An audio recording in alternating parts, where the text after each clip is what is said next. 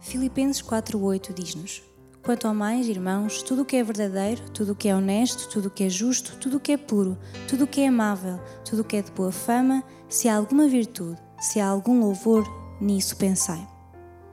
A nossa mente nunca fica vazia. Repare que a sua mente nunca para de pensar, nunca para de trabalhar.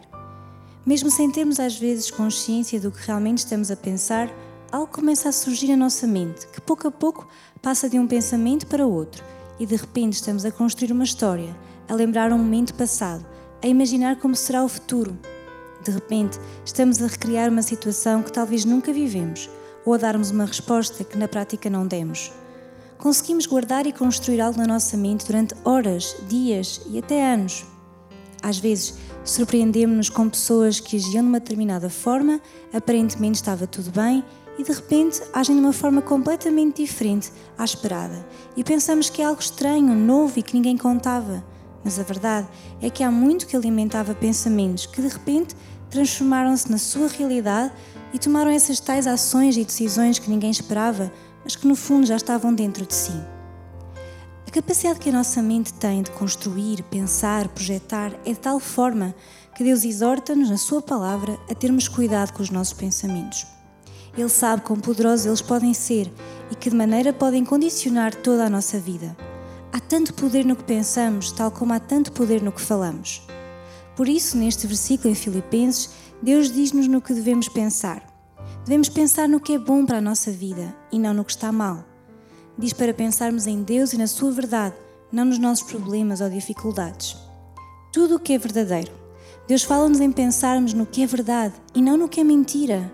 Às vezes, a nossa mente ocupa-se de tanta mentira, coisas que nos foram ditas que não correspondem à verdade, palavras que magoaram mais profundo a nossa alma, situações que nos feriram, mentiras e mais mentiras que o inimigo lança à nossa mente com o único intuito de nos afastar do infinito amor de Deus e do seu maravilhoso plano para a nossa vida.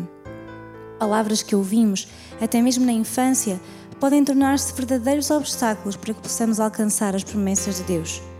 Ofensas que nos atingiram podem tornar-se entraves ao cumprimento dos sonhos de Deus para nós. Por isso, a palavra exorta-nos a pensar no que é verdadeiro, em Jesus, que é a verdade, e na Sua palavra, que é a fonte de toda a verdade, nas Suas promessas, nos Seus ensinamentos, no que Ele declarou sobre as nossas vidas. Pensar no que é honesto, justo, puro, amável, de boa fama, com virtude, com louvor, fala-nos de pensar no que verdadeiramente vale a pena. Honestidade fala-nos novamente de verdade, do que é reto e sério. Não devemos pensar em desonestidades, em fazer ou desejar o mal ao próximo. Amável e de boa fama são coisas que de alguma forma trazem paz, amor e graça aos outros. Pensar no que é virtuoso, que tem qualidades corretas e honradas e que são dignas de louvor, de exaltação e de elogio. Nisso pensai.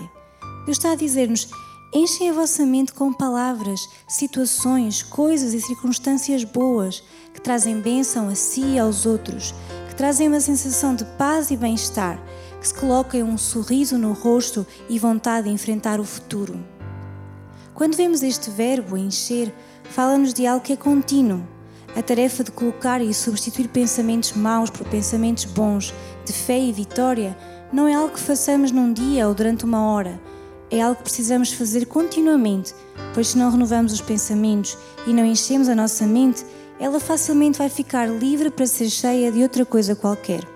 Por isso, há um trabalho árduo da nossa parte de ocupar a nossa mente com pensamentos positivos e cheios de fé. Precisamos de permanecer enfocados nessa tarefa.